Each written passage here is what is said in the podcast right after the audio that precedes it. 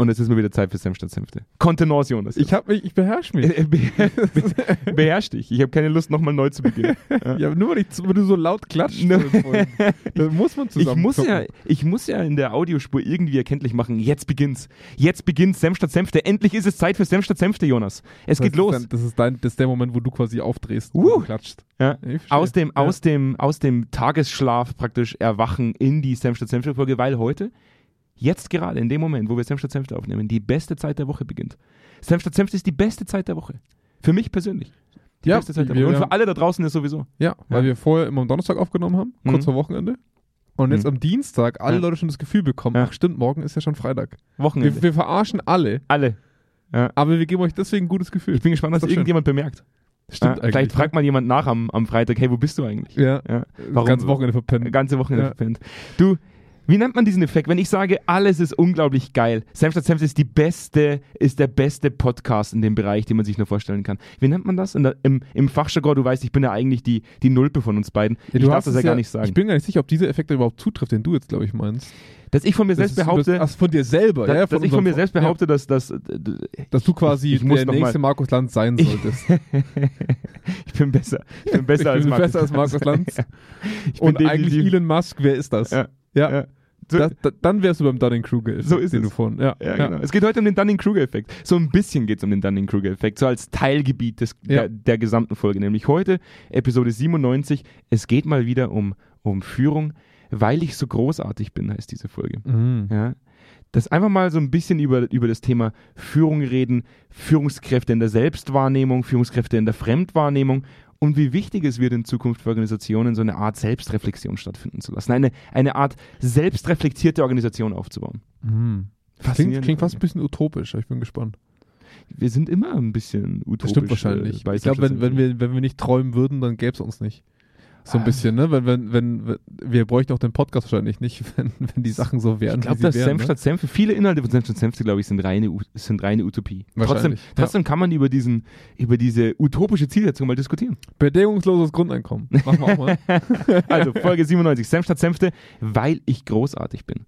Das muss man sich nur oft genug sagen, finde ich gut. Weil Mag ich großartig bin. Weil ich bin einfach großartig. Weil ich Weil ernsthaft, ich weil ich ernsthaft großartig bin. großartig bin. Geil. Ja, und jetzt gehen wir erstmal in den Jingle, in den großartigen Jingle, Geil. bevor wir in Los. die großartige Folge starten. Uh. Bis gleich.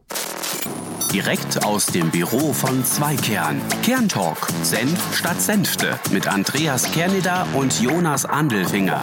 Die frechen Jungs, die kein Blatt vor den Mund nehmen.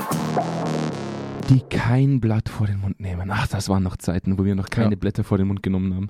Ja, bis wir dann verklagt wurden. Ja, bis wir dann verklagt wurden. Von wem war das Klage eigentlich von nochmal? 2020. Von wem war Von das allem. eigentlich? Von allem sind wir Von verklagt allem, worden. von allem, Ja. was mit drei Buch, also die so, wir sind von allen Firmen verklagt worden, die so mit ähm, Abkürzungen arbeiten, Ja, die so ihren Namen nicht mehr ausschreiben. ja, Ich habe ich hab letztens ähm, mal die, die äh, Grundstruktur unseres Podcasts geprüft, da unser Podcast veröffentlicht wird auf verschiedenen Plattformen. mhm. Und da muss man, beziehungsweise wird für dich der, der Haken der expliziten Sprache äh, gedrückt oder eben nicht gedrückt. Das heißt, die analysieren. automatisch oder was? Teilweise auch automatisch, glaube ich. Ja. Krass. Und dieser Haken ist immer noch nicht gesetzt. Und ich frage mich dann manchmal, was muss ich sagen? Ich glaube eher, ich, ich glaube eher, wir haben den großen Vorteil, dass jetzt der kleine Simon, der in die zweite Klasse geht, nicht aus Versehen auf diesen Podcast drückt. Das mag sein. Es- Ja. Also ich glaube, das, das liegt tatsächlich, wir haben erstens nicht die Reichweite, was ganz gut ist, und wir haben eine sehr ausgewählte Hörerschaft. Die, wir, haben die, eine, ja. wir haben inzwischen eine sehr hohe Reichweite. Also für, für wir waren tatsächlich mal im, im ja, Jahr. jetzt im erzählst du Jahr, wieder vom Krieg. Nein, ich muss es sagen, im Jahr 2020. Im Ja. Jahr 2020 Ja. waren wir tatsächlich in den Charts. Wir waren in den Charts. Wir waren in den Charts. Neben Wir waren in den, Robin wir Williams, waren in den Top, wir waren in den Top 100 Deutschland Charts im Bereich äh, Management, äh, Wirtschaft und Wissenschaft. Ja, aber Mhm. Top 100 im Bereich Aquaristik und, und weißt du, was ich meine? Also, Ja, ich würde auch lieber, ich würde auch lieber über Bauer sucht Frau diskutieren in dem Podcast. ja, ja, ich sag bloß, es gibt eine Ja. Nische und in der Nische kann man blühen. Die das, Nische. das mag sein. In die Nische sind wir, sind, haben wir uns hineinbegeben. Und da sitzen wir jetzt seit fast zwei Jahren. Im Ja. April werden es jetzt zwei Jahre. Das ist faszinierend. Wir sitzen jetzt zwei Jahre in der krank, ne? Nische und, und, und reiben uns gegenseitig dabei auf und diskutieren über Führung, unternehmenskulturelle Faktoren und anderes Gedöns. Ja. Ja, und werden nicht fertig damit. Ja. Und jetzt, jetzt ich, ich leite mal so ein bisschen ein, warum mal ein wir, bisschen warum wir heute über diese, warum wir heute die Folge überhaupt machen. Zum einen, weil wir müssen, weil wir sonst unser, unsere wöchentliche, unsere wöchentliche Ja, Veröffentlichungsrate. zwei kann ja wieder kein Geld. Absolut. Ja. Dann gehen wir, Schmeiß uns gehen, raus. gehen wir ohne Geld hier raus. Ja. Der andere Punkt ist, wir hatten letzte Woche Donnerstag einen Termin mit einem guten Bekannten, den viele Hörer wahrscheinlich auch schon mit Namen kennen, Ohne ihn jemals gesehen zu haben. ohne ihn jemals gesehen zu haben. Wobei Ja. ich immer noch am Verhandeln bin, dass er in Episode 100 auftritt. Ja, er hat auch schon zugesagt. Es ist die Frage nur, wann, wann schafft er es zu uns ins Büro und kann einen Teil dieses Und kann er Podcasts sich's leisten. Joachim, schöne Grüße, wir freuen uns drauf. Das wird richtig gut. Du, du persönlich. Haben wir überhaupt genug? Also das ich sind alles besorge so extra noch ein Mikrofon für Ja, Joachim. sehr gut. Vielleicht, hör, vielleicht bin ich auch gar nicht dabei. Vielleicht machst du mit Joachim. Ja, ist Ja, das wird ab Season 2 praktisch dann, wir beginnen wie bei Folge wir 1. tauschen nicht einfach aus, Einfach ohne austauschen. jemandem Bescheid. Also wir sagen einfach nicht Bescheid. So wie Ja, bei so braucht- Serien aus den 90ern. Wer braucht mich auch? Ja, ich nicht. Niemand. Ja. Das, ist halt, das ist halt das, wo ich sage, ich, hätte, ich hätte es gern so, ich hätte es gern so ein, so ein Radiocaster, wo ich solche Sachen einspielen Mhm. könnte, so eine, so eine Crowd, die so macht. Mhm. Oh. Siehst du, deswegen ja. kann ich nicht vom Dunning-Kruger-Effekt. Äh, Nee, du, du bist überhaupt nicht anfällig dafür, dich selber zu beschätzen. na, null, Nee. null. Nee, ich. Ich gehe raus, total. Down to earth. down, down to earth, würde ich auch sagen. Total reflektiert. Ja. Äh, überhaupt nie drüber. So, Ja. ich gehe nicht weiter als das, was ich mir zutraue. Nein. Also Mache ich grundsätzlich Nee. nicht. Finde Ja. ich auch richtig. Ja. Finde ich sehr richtig. Ungefähr so, wie du extrem verbindlich bist. Ja. Ja. Also wenn ich sage, ich mache das jetzt sofort, dann, dann klemm ich da dran. Auf alle Fälle haben wir jetzt. Wir haben. lässt auch nicht mehr los. da, da, da beiß ich mich Dann lässt er so richtig Bauer fest. sucht Frau, lässt er da einfach Nee, also wenn sausen. das Finanzamt sagt, bis morgen muss der Brief da sein, dann bin ich da dran. Steht bei dir, glaube ich, auch in den Infos beim Finanzamt drin. Ja, Der Obacht. ist, der, Obacht, der ist dahinter. Immer Ja. mal 15 Wochen plus zwei. Komm, wir hatten, wir hatten am Donnerstag letzte Woche ein spannendes Gespräch. Und da ging's. Ja. Ich habe mich mal wieder so ein bisschen echauffiert. Das, das mag ja auch etwas sein, was man mir gerne mal zuschreibt. So ein bisschen impulsiv zu sein, Mhm. mich manchmal über Dinge aufzuregen. Und ich reg mich gerne über Dinge auf, wie äh, wenn wir doch wissen, dass wir, dass wir äh, teilweise toxische oder ich sage jetzt einfach mal Kackführung in der Organisation haben, warum tun Organisationen nichts dagegen? Ja. Und dann war die Aussage des, äh, des, äh, des J. Diskussions- des, des J. äh, H. J. H. Punkt. Ja. Jetzt passt mal auf, ihr müsst auch doch irgendwann mal zufrieden sein mit, mit, mit, mit kleineren Schritten.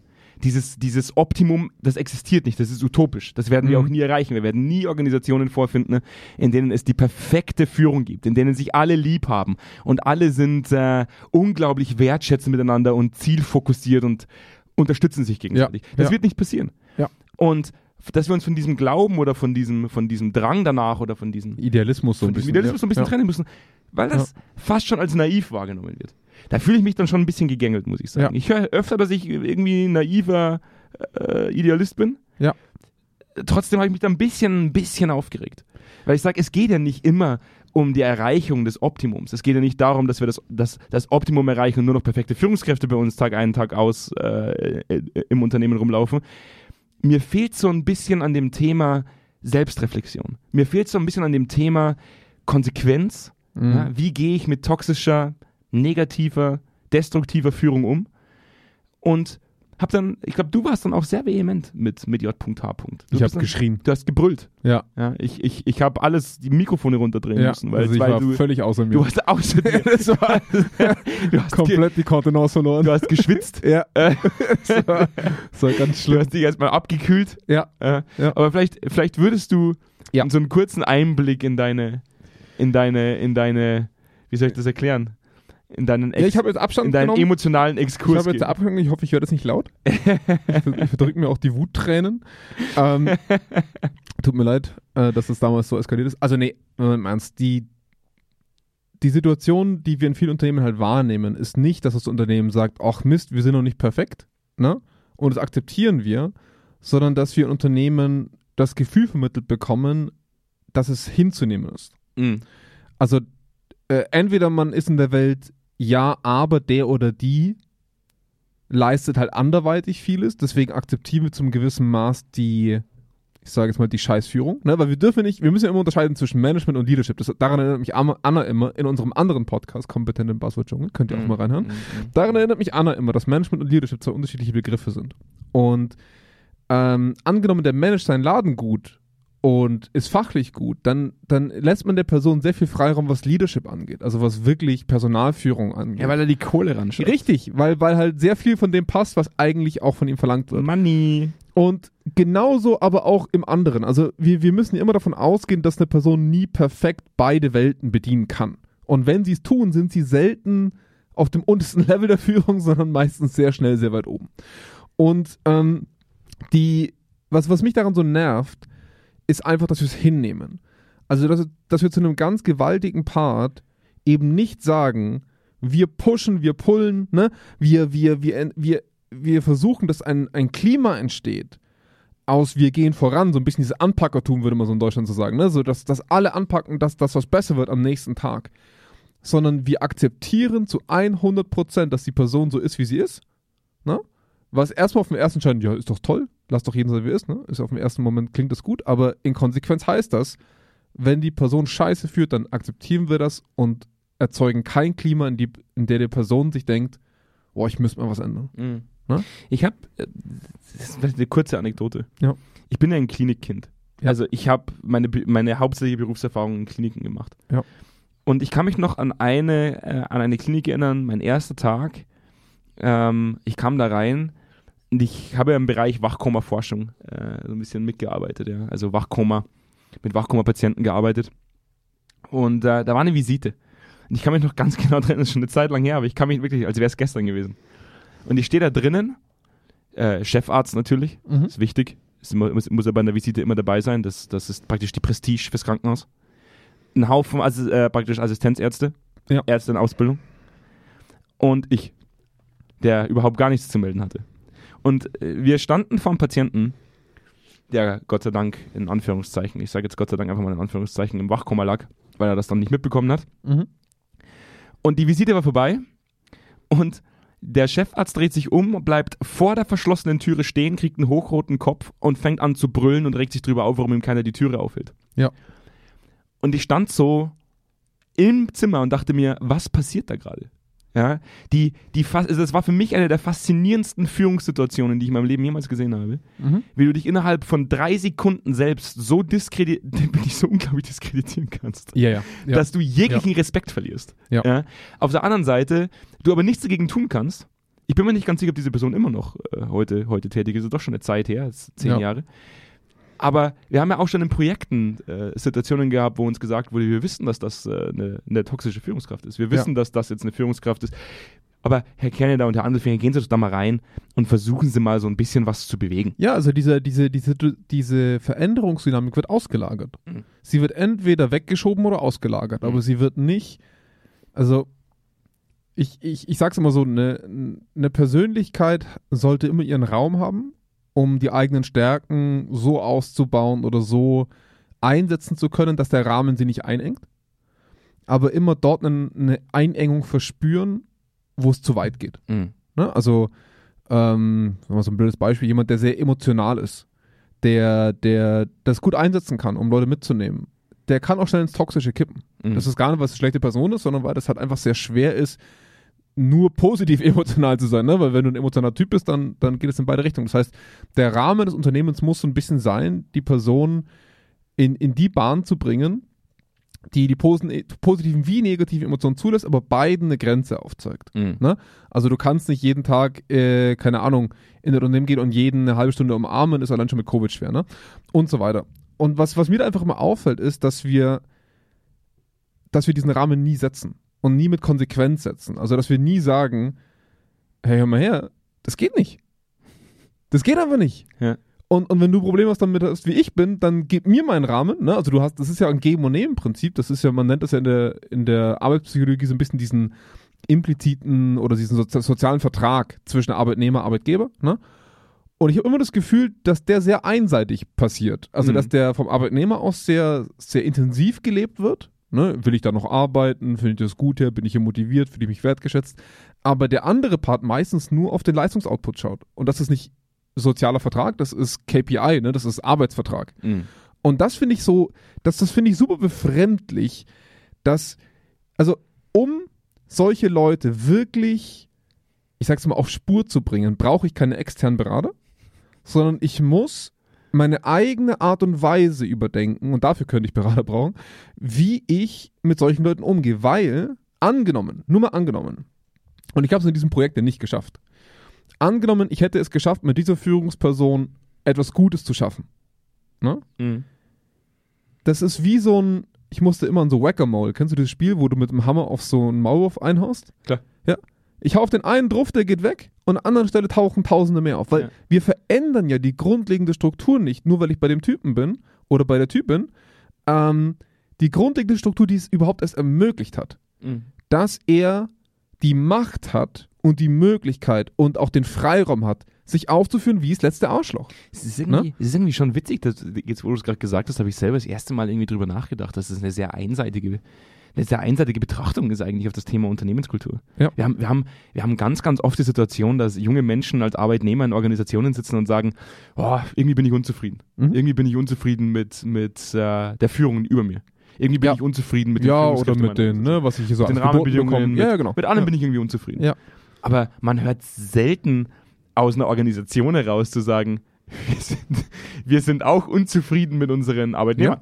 Ja. Wir haben vielleicht Arbeitnehmer, die sind echte Sissys. Weil man Angst hat davor. hat. Man hat Angst davor. Aber es ist doch Wahnsinn. Nee, das ist doch, glaube ich, noch nie passiert, dass eine Organisation mal im Handelsblatt geschrieben hat. Also schön und gut, dass die Arbeitnehmer bei uns in der Organisation sagen, unsere Unternehmenskultur ist kacke. Ja. 20% unserer Arbeitnehmer finden wir auch kacke. Ja. Ist noch nie passiert. Weil, weil das rechtliche unglaubliche Konsequenzen hat. Nee, also ja echt so. Also wir, ich schätze sehr, was wir in Deutschland an Arbeitnehmerrechten haben. Mhm. Hat man ja auch wieder während der Covid-Pandemie gesehen. Ich glaube, es wurden an einem Tag gefühlt sechs Millionen Leute in den USA ausgestellt. Ja. Ne? Von einem Tag auf den anderen. Und wir sind heute noch nicht, also jetzt kratzen wir langsam dran, dass die Vollbeschäftigung wieder da ist ne? Ja. in den USA. Und da sind wir nie hingekommen. Aufgrund der Arbeitnehmerrechte, die wir haben. Und das finde ich super. Und jetzt kommt das große Aber. Aber wir, wir züchten ein Maß an Konfliktscheu durch, das, durch, den, durch die rechtlichen Absicherungen innerhalb des Unternehmens. Also was für Auflagen du allein schon hast, um einem Arbeitnehmer schlechte Bewertungen auszustellen. Einen kritischen, ein kritisches Arbeitszeugnis, Mhm. das nicht vom Arbeitsgericht angefochten werden darf. ähm, ein, eine, eine wirklich schlechte Performance Review. Ja. Da hast du als Arbeitgeber keinen Bock auf den Scheiß. Geil aber, dass der Arbeitnehmer auf Kununu gehen kann, sagen Ja, kann, mein ja. Arbeitgeber ist kacke, Richtig. alles kacke. Richtig. 30 Parameter, wo du Sterne geben kannst und Ja. sagen kannst, finde ich scheiße. Ja, weil du halt, weil du halt in der Mächt, als Arbeitgeber in der mächtigeren Position sitzt. Als Einzelindividu. Ne? Also, Deswegen musst du natürlich künstlich beschnitten werden. ja, ja, genau. Das ist Also, vollkommen richtig. also du, du, du, aber du hast halt schon die Macht darüber, ob die Person in Zukunft bei dir noch Geld verdient. Der Arbeitnehmer hat nicht die Macht darüber, ob du in Zukunft noch an deinem Markt Geld verdienst als Unternehmen. Das, Mhm. ist halt ein Machtgefälle, was einfach da ist und das muss vom Gesetz eingeschränkt werden und das verstehe ich auch. Aber das Problem ist einfach, dass wir mittlerweile so weit sind, dass kein Arbeitgeber mehr diesen Weg gehen will, diesen, diesen Tal des Schmerzes durchwandern will, kritisch mit den eigenen Arbeitnehmern ins Gericht zu gehen. Weil das hat unfassbare Konsequenzen. Führungskräfte übrigens sind davon ja ausgenommen. Weil Führungskräfte nicht Teil der Arbeitnehmerschaft im klassischen Sinne sind, also die sind auch nicht vom Betriebsrat geschützt, sondern sind Teil des Unternehmens. Also das ist ein bisschen schwer vielleicht manchmal nachzufinden, aber ich glaube, die meisten wissen, was ich meine. Ähm, und da merke ich aber auch, dass Führungskräfte dann eigentlich eine Verantwortung wären, diesen Schritt mit ihren, mit ihren Teamkollegen zu gehen, also mit den Leuten, die ihnen unterstellt sind. Und da auch dann logischerweise, was du dafür für Echo bekommst, wenn du was Falsches sagst in solchen Performance-Reviews, was du für, für einen Druck auch hast, dass du danach noch in einem Team sitzt, was gut harmoniert, obwohl du jetzt mal auf den Tisch gehauen hast, ne? Da ist so viel Gefahr drin für dich als Person. Wer geht denn diesen Weg freiwillig? Aus deinem Unternehmen kriegst du keinen Rückhalt für sowas dann und vom Betriebsrat kriegst du einen auf den Deckel. Also ich verstehe das schon, warum viele darauf keinen Bock haben. Aber es ist halt nötig. Es ist geil, dass wir ganz anders eingeleitet haben. Ja, ja. Wir sind vom, wir sind vom Dunning-Kruger-Effekt zu einem, Ja. zu einem ganz anderen interessanten Thema gekommen, worüber Ja. ich mir noch nie Gedanken gemacht habe. Ja. Dass diese Einseitigkeit ja irgendwo ja sogar gewünscht ist. Ja, sie Ja. ist zumindest durch eine gewisse Dynamik entstanden. Ja. Auf jeden Also, Fall. also für ja. mich ein extrem interessanter Fakt zu wissen, dass, und, das, und da hast du vollkommen recht, wir selbst sind ja auch Arbeitgeber, Ja. wie, wie beschnitten wir teilweise sind, manche Dinge umzusetzen. Ich kann mich noch erinnern, ich bin mal vor einem Jahr bei meiner Lebensgefährtin in NRW gesessen und das Internet ist ausgefallen. Mhm. Und da haben wir beim Internetprovider angerufen und haben gesagt, hey, das Internet ist aus, wir sitzen im Homeoffice. Und der hat dann nachgefragt, sind Sie Arbeitgeber oder Arbeitnehmer? Und meine Lebensgefährtin hat gesagt, sie ist Arbeitnehmerin. Und dann hat der gesagt, ihr Arbeitgeber ist dafür verantwortlich, dass bei ihnen Internet läuft. Wo ich mir dachte, nein, du bist dafür verantwortlich, dass bei uns Internet läuft. Ja. Nicht der Arbeitgeber. Der kommt jetzt nicht vorbei und wird jetzt hier eine Leitung legen, eine neue, ja, Glasfaser anbinden ne? und, und dann rennt das da. Und Ja. da habe ich das erste Mal bemerkt, wie oft man über einzelne Personen als Mitarbeitende spricht, mit, mit, mit akkuratem Namen und sagt, hey, Ja. Joachim H. zum Beispiel, Ja. Mitarbeitende dieser Organisation steht für das und das ein. Aber als Arbeitgeber man ganz, ganz selten einen Namen hat. Ja, Mhm. Ganz, ganz selten. Ja. Da gibt es also diese, diese Person existiert nicht. Da würde niemals stehen, Andreas K. leidet als Arbeitgeber gerade unter den Covid-Maßnahmen, weil Ja. er sich denkt, hey, was ist da los?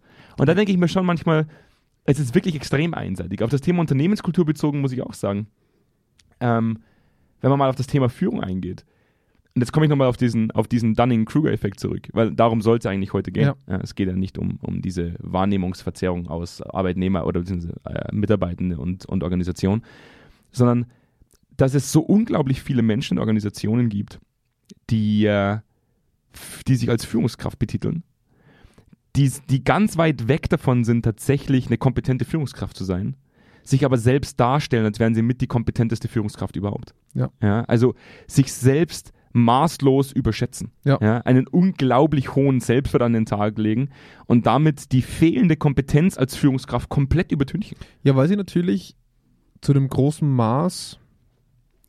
Es gibt auch diesen, also dieser ganze Dunning-Kruger-Effekt hat ja auch noch, es gibt noch andere Effekte, deren Namen ich nicht genau kenne und ich weiß nicht, ob es der Effekt von Dunning-Kruger eigentlich auch mit beinhaltet. Aber man sagt ja, dass desto weniger du weißt, also desto, desto anfänglicher du über ein System Bescheid weißt, desto mehr würdest du von dir behaupten, du weißt viel.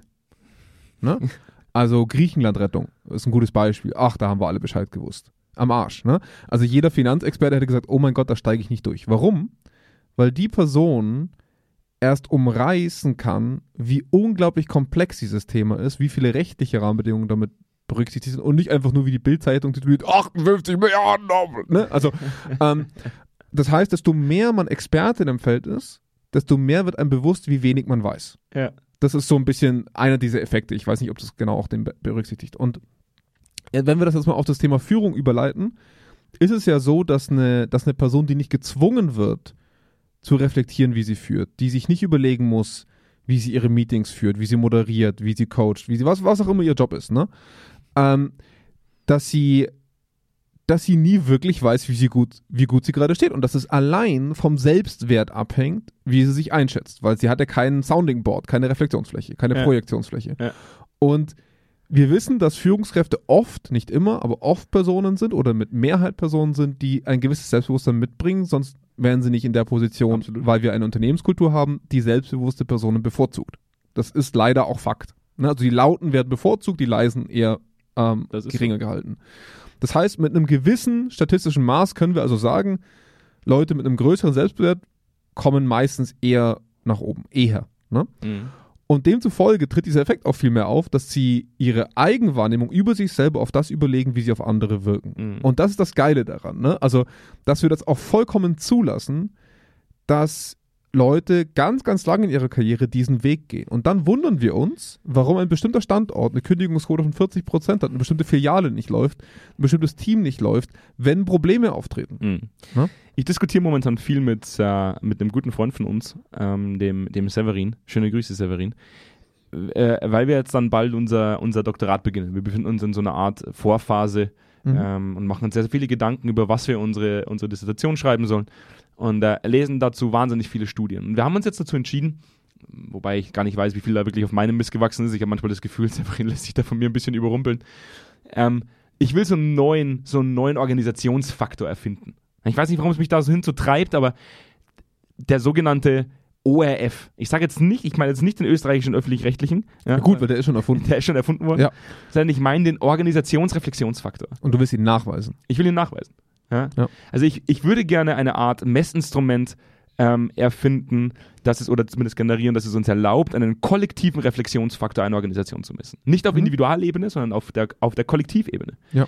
Weil ich nicht mehr davon ausgehe, dass das Individuum ähm, alleine dafür verantwortlich ist, dass es sich reflektiert, Mhm. sondern dass die Organisation eine Grundlage schaffen muss, in der Selbstreflexion möglich ist. Klar, Ja? ja. Und ich glaube schon, dass wenn wir als alleine Corona mal, mal rückwirkend betrachten, ja, wo wir uns immer noch in der Situation befinden, auch wenn der Ukraine-Konflikt das gerade vielleicht nicht ganz so ähm, äh, ähm, in Erinnerung ruft, aber es ist immer noch Corona, was das alles kaputt gemacht hat. Ja, und wir Mhm. ja immer wieder auch in der Zeit da, praktisch dafür plädiert haben, zu sagen, wir müssen uns öfter selbst reflektieren, wir müssen in Feedback-Situationen reingeworfen werden, damit wir unser Verhalten praktisch anpassen können. Ja.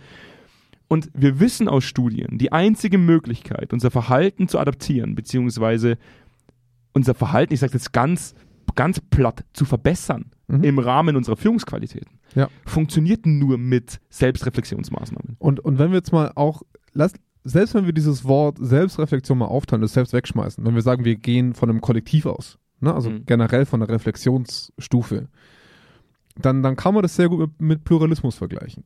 Also wir hatten das Thema letzt, äh, vorletztes Mal, Au- Autokratien und, und pluralistische Staaten. Ähm, wenn du, wenn du sehr wenig Meinungen, sehr wenig Input zulässt und demzufolge deine eigene Wahrnehmung für die Wahrheit äh, nimmst, was ja so ein bisschen in uns allen drin liegt, ähm, dann läufst du natürlich immer schneller. Mhm. Du bist immer schneller in deinen Entscheidungen, du bist immer ähm, sehr firm auch darin, weil du sie nicht hinterfragen musst. Aber und, und auf der anderen Seite, wenn du, wenn du ein gewisses Sounding Board hast, dich, dich, du gezwungen wirst zu überlegen, dann bist du nie wirklich super extrem schnell in Mhm. diesen Entscheidungen, weil du mehr Leute hören musst. Du musst mehr verstehen, wie du wirkst und so weiter. Ne? Also du bist manchmal ein bisschen achtsamer. Das ist Mhm. auch so ein Wort, das heute so gern ver ver verwendet wird. Und ich glaube, und das wird die nächste Herausforderung, und ich merke das nämlich jetzt gerade so bei jungen Führungskräften, die ich auch betreue, ähm, dass da auch wieder eine Gefahr dann drin liegt. Also, okay, wir, wir haben jetzt mal diese Welt geschaffen, ne, indem wir sagen, die, diese Firma hat einen hohen Reflexionsgrad. Mhm. Also wir haben, wir haben viel Input, den Führungskräfte aufnehmen, äh, die Mhm. viel reflektiert in ihre Führung verbessern. Die nächste Herausforderung ist dann aber, dass die Personen weiterhin handlungsfähig sind. Absolut. Weil, Entscheidungen trifft. ja, weil, weil wenn du halt jede Ameise fragst, ob du jetzt über die Straße gehen sollst, dann wirst du nie über die Straße gehen. Mhm. Ne?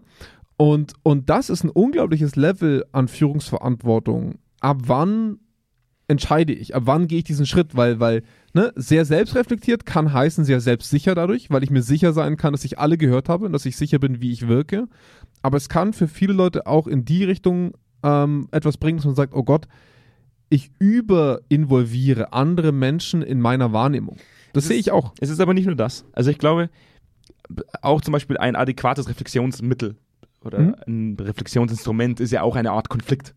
Ja, also sich zu streiten, sich, Ja. sich aneinander, jetzt bitte nicht falsch verstehen, sich aneinander zu Reibung zu Ja, erzeugen. Reibung zu erzeugen, Ja. zu streiten, zu sagen, hey, das, was du da machst, ist Kacke.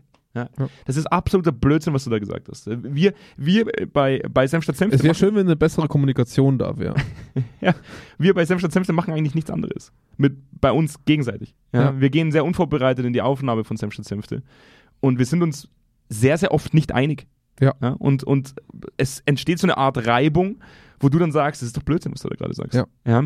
Und ich glaube, das ist das, was es ausmacht in der Diskussion, was aber in vielen Organisationen schon überhaupt gar nicht mehr existiert. Es ist eine, es gibt so eine starke Konfliktscheuheit inzwischen in Organisationen, dass man Probleme oft gar nicht mehr anspricht. Ja? Man lässt einfach Ja. so stehen, Ja. weil es eh egal ist, weil man morgen ja trotzdem genauso viel Geld Auf- verdienen wird wie heute. Ich, ich glaube halt, man muss es halt immer in Perspektive setzen, weil ich glaube, dass die, die Flapsigkeit, mit der du das sagst, bei vielen falsch ankommt. Mhm. Es geht uns natürlich nicht darum, dass man jemandem ins Gesicht sagt, was du da laberst, ist Blödsinn. Mhm. Es geht um den übertragenen Sinne, dass man jemanden kritisiert. Und dass man etwa eine, eine Nicht-Zustimmung preisgibt. Ne? Mhm. Ähm, die, was ich aber, und das ist das Spannende, was, was ich auf der anderen Seite oft sehe, sind dann Teams, und die Gefahr haben wir auch, Mhm. dass man sich zu Tode diskutiert. Mhm.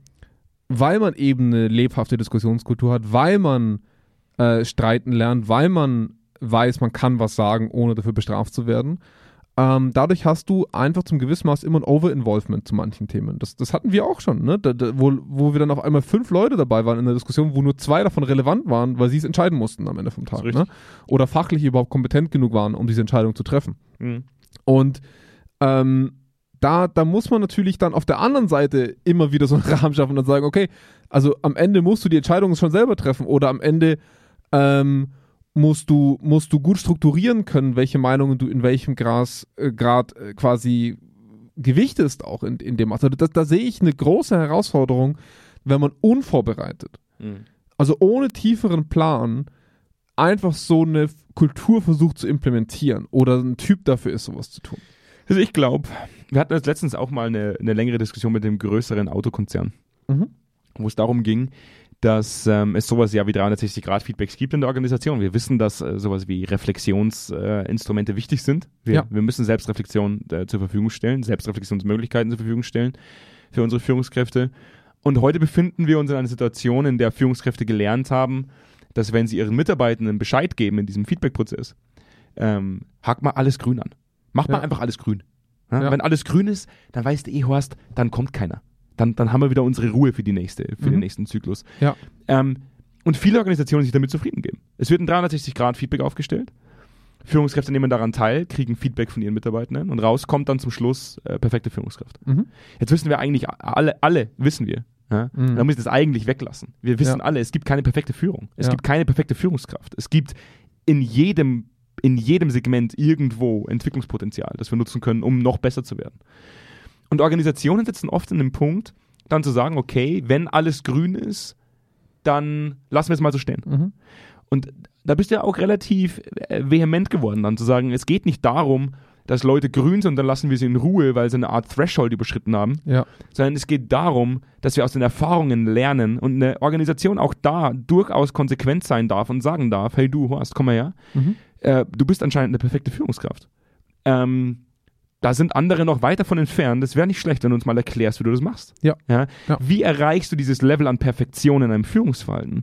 Damit, damit die ähm, zum einen tatsächlich auch eine Konsequenz in diesem positiven Ergebnis zu spüren ist. Ja. Weil jede Form der Reflexion zum Schluss eine Konsequenz braucht.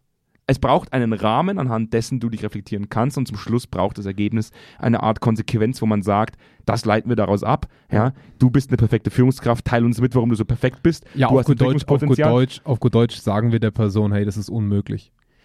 Es ist so. Nee, es ist, es ist einfach so. Also entweder Ja. der Fragebogen ist so leicht, dass jeder hoch, hoch scoret, dann müssen wir den Fragebogen überarbeiten. Aber wenn wir nach einem gut formulierten, anspruchsvollen Fragebogen arbeiten, der in die Reflexion zwingt und jemand scoret bei 100 Prozent, dann müssen wir uns die Frage stellen, haben wir da den besten Menschen aller Zeiten sitzen oder ist es Bullshit? Wir wissen beide die, Die, Antwort. die, die zwei Fragen gibt's. Ja. Ne? Und ja. wir wissen, wir kennen beide die Antwort. Ja, eben. Also ich habe bisher die beste Führungskraft noch nicht getroffen, insofern. Es ist, es ist Ja. so schade, es ist so schade, dass man, dass man vor allem, und ich habe oft so das Gefühl, es ist auch ein sehr deutsches Phänomen. Wir sind sehr kritikscheu. Ja, wir tun uns wahnsinnig schwer, jemandem direkt zu sagen, hey, das ist irgendwie nicht gut gelaufen. Ja, Das ist irgendwie. Also ich Ja, persönlich hab eigentlich sagt man uns ja genau das Gegenteil nach. Das ist das Seltsame. Weißt du? Also im Vergleich zu den Amis haben wir das nicht. Aber irgendwie ist es so, Okay, das ist ein menschliches, dann ist es menschlich vielleicht einfach so. es ist schwer. Vielleicht, vielleicht haben die Deutschen, vielleicht sind die Deutschen auf der Gesamtskala, sind die bei, hey, komm mal Ja. her, du Idiot, hey, was hast du denn da gemacht? Und die Amerikaner sind bei, du hast alles super gemacht. Ja. Aber trotz alledem habe ich das Gefühl, Konflikte sind noch nicht, werden noch nicht so gelebt, wie sie eigentlich gelebt werden könnten in Organisationen, wenn man Angst hat, sich irgendwo was kaputt zu machen. Ja. Dass man sagt, okay, wenn ich jetzt meiner Führungskraft zum Beispiel adäquat Feedback gebe zu seinem Führungsverhalten, habe ich halt Angst, dass ich in meiner Karriereleiter beschnitten werde. Mhm. Ja, und das ist sehr, sehr schade. Deswegen muss ich wirklich sagen, es sollte, Organisationen sollten sich viel mehr darüber Gedanken machen, wie dieser Rahmen aussieht, ja, ähm, warum Feedback notwendig ist, anhand welchen Rahmens zum Thema Führungskompetenzen tatsächlich auch Feedback gegeben wird. Das heißt, welcher Rahmen ist für uns tatsächlich die Zielsetzung? Welchen Rahmen sollen Führungskräfte in Zukunft einhalten? Und wenn Ja. sie das nicht tun, was ist die Konsequenz des Nicht-Einhaltens dieses, dieses Rahmens? Ja. Ähm, weil nur so, denke ich, kann tatsächlich auch Entwicklung stattfinden. Und, und man muss natürlich auch sagen, dass, dass es nicht mit solchen Events getan ist. Also im Sinne von mit, mit solchen Einmalsituationen, wo wir dann so tun, als wäre das eine Reflexionsoberfläche. Deswegen kann, können 360 Grad nicht funktionieren. Nicht, weil das System oder das Tool schlecht wäre, sondern weil wir das gesamte restliche Jahr komplett darauf verzichten, dass das wirklich Teil Genau. unserer Am Kultur ist. 23.10. ist wieder Feedback-Prozess. Ja, ja, genau. Also wie fürchterlich ist das denn? Es muss ja eher im täglichen Arbeiten ein Gefühl dafür da sein, dass man sich gegenseitig in sowas pusht. Dass es, dass es präsent ist, dass es da ist und nicht, dass es dann für einen Tag perfekt laufen muss. Und da sind wir wieder bei der Ja. Utopie. Wir sind Ich- wieder bei der Utopie. Ist, eigentlich, sind wir beim, eigentlich sind wir beim agilen Performance Management. ja, aber es ist die reinste Utopie, davon auszugehen, dass Organisationen es befürworten, beziehungsweise Führungskräfte dazu in der Lage sind, zum heutigen Standpunkt, Tag für Tag eine Feedback-Kultur zu leben, in der sie sich selbst reflektieren können, ihr Verhalten anpassen und das für die Mitarbeitenden genauso gilt. Also ich, ich, ich bin jetzt auch kein Fan davon, dass man täglich sein Verhalten anpasst. Aber das wäre äußerst instabil. Ähm, die aber Möglichkeit zumindest gegeben Am- ist. ja, genau, also das, ich, ich denke, dass es Unternehmen gibt, die dadurch extrem erfolgreich geworden sind. Ähm, ich glaube, Netflix ist ein gutes Beispiel. Hm. Netflix ist knallhart. Hm. Amazon ist knallhart. Hm. Oder waren sie zumindest. In Deutschland dürfen sie es ja auch nicht so knallhart sein, wie sie sind. Ne? Ähm, und ich bringe immer wieder dieses Amazon-Beispiel, weil wir, weil wir berechtigterweise sehr viele Negativbeispiele kennen. Hm. Aber in einer Extremform konsequent. Hm. Ne? Das, das können wir ihnen nicht absprechen. Also ich finde es abartig, dass in den USA Leute getrackt werden, wenn sie aufs Klo müssen, auf, dem- auf dem Lager. Ne? Aber die treiben die Konsequenzkultur quasi auf ein neues Level, das man nicht befürworten muss. Hm. Aber es gibt Firmen, die darauf sehr genau hinschauen, wie Führung performt und bei denen man sich wenig Fehltritte in sowas leisten kann, wie man führt. Und das, ich bin nicht, also um jetzt mal diesen großen Bogen zurückzukommen auf dieses, ihr müsst euch von diesem Ideal trennen. Es geht nicht darum, perfekte Führungskräfte zu haben. Es geht darum, Führungskräfte zu haben, die besser werden wollen und die es täglich zeigen. Also vielleicht mein, meine Art Schluss, Schlusssatz zu diesem Thema, bevor wir, bevor wir in, den, in die Abmoderation gehen. Ich unterstelle ja irgendwie vielen Organisationen im Dachraum inzwischen so eine Art Bequemlichkeit. Ja, Ja. absolut. So, so, ein- so ein unternehmerisches Bürokratie. Ja, für, die, äh, für, die Amerikaner, für die Amerikaner kann ich nur, kann ich nur stellenweise sprechen, weil wir, weil wir mal ein paar Monate dort waren, auch für Asien. Wir wissen, dass es Unterschiede gibt äh, zwischen, zwischen dem Westen und dem Osten, auch in der Führungskultur. Aber ich denke, für den Dachraum können wir sehr, sehr gut sprechen. Mhm. Und da bemerke ich einfach, dass die Leute wahnsinnig satt sind. Ja? Ja. Von den Modellen, von den Möglichkeiten, von wir diskutieren, wir erfinden das Rad jeden Tag neu. Jeden Tag gibt es irgendwo ein neues Rad, das erfunden wird. Und man dann sagt, das ist, das ist der neue Management-Wahnsinn. Den musst du, den musst du umsetzen, dann bist du eine geile Sau. Ja. Wo ich mir denke, so, boah, der Mensch funktioniert am besten tatsächlich einfach nur mit, sag mir, wie du das empfunden hast, Mhm. gib mir eine Möglichkeit, mich selbst in Frage zu stellen und lass mal gemeinsam darüber diskutieren, wie wir das in Zukunft besser machen können. Das ist die, das ist die beste Form, Probleme zu lösen. Das ist die beste Form, Prozesse zu generieren. Ja. Wir haben ein Problem, wie kriegen wir es gelöst? Ja. Fertig. Ja? Ja. Diese ganze Management-Philosophie, dieses ganze Gedöns zum Thema agiles Arbeiten, Lean, Servant Leadership. Ich mir denke so, boah, boah, da wird mir echt, also da denke ich mir, ja, es ist schön, dass es das gibt, als Grundlage für, für die weitere Diskussion, aber nicht als Grundlage für, wir versuchen jetzt mal alles umzuwerfen und die Leute leben jetzt nach dieser, nach dieser neuen Bibel. Das halte ich für, das halte ich für absolut nicht möglich. Ja, es ist halt, es ist halt schwer, das ist eine, eine, eine Gesellschaft, was ja ein Unternehmen ist, von heute auf morgen auf ein neues Credo einzuschwören. Ne, das ist ja das Problem des Change Managements kurz zusammengefasst. Ne? Das ist eine Gesellschaft, die von heute auf morgen ihre komplette Kultur anders leben muss. Das, wo funktioniert das? U Ja. Utopie. Ja. Ja. Geh, mal, geh mal in die Abmoderation. Komm, Geh mal. Geh mal einfach Geh mal. mal. Geh mal in die Abmoderation. Ja. Ich weiß nicht, ob die Leute da draußen schon mal was von media.zweikern.com gehört haben. Für Ich alle hoffe. jetzt, äh, reflektiert euch mich ganz kurz, ob ihr, ob ihr das schon mal gehört habt. Oder ob ihr da schon mal drauf wart. ansonsten geht ihr mal auf media.zweikern.com. Das ist die, das ist die extrem umfangreiche Zweikern-Mediathek. Da bin ich schon ein bisschen stolz drauf. Seit 2015, seit der Gründung, haben wir uns kaum eine Woche entgehen lassen, wo wir nicht, Das stimmt, äh, ja. wo wir nicht Podcasts, Artikel äh, zu Themen der Unternehmenskultur, Organisations- und Personalentwicklung, HR-Themen allgemein äh, veröffentlichen. Und da bin ich schon stolz drauf. Mhm. Also ich habe Ja. ich hab heute mal nachgeguckt. Es sind jetzt 305 Artikel und insgesamt 100 Podcast-Folgen. Was ich sagen muss, not bad. Da Ja. gibt's da gibt's wenig, wenig Mediatheken, die mehr Umfang haben. Zu dem spezifischen Fachgebiet, was der Jonas vorhin schon Aquaristik gesagt hat. nicht vergessen. Ja, Aquari Die Aquaristik dürfen wir nicht vergessen. Immer schön nach der Aquaristik suchen auf der media.zweikern.com Seite. Also, wenn euch das gefällt, was wir tun, ähm, immer schön auf Abo drücken. Lasst mal fünf Sterne da. Das kann man auf Spotify jetzt tatsächlich auch tun. Ja. Also, wenn ihr uns über Spotify das hört, hilft uns vor das hilft uns tatsächlich. Vielleicht Ja. kommen wir dann mal wieder in die Top 100 Charts. Äh, Management und Wirtschaft. Ja, Würde mich persönlich sehr, sehr freuen. Wir lassen es euch wissen, wenn wir mal wieder in den Top Charts sind. Ähm, und ansonsten wünsche ich euch tatsächlich noch eine schöne Restwoche. Wenn ihr Ebenso. uns am Dienstag hört, es ist noch nicht Wochenende. Ja, ihr müsst noch eine ganze Woche Obacht. durchhalten. Obacht, ist noch nicht Freitag, ist noch nicht Donnerstag. und ich freue mich schon wieder auf nächste Woche. Ja. Ne, macht's gut. Gut, bis dann. bis dann. Ciao, ciao. Ciao.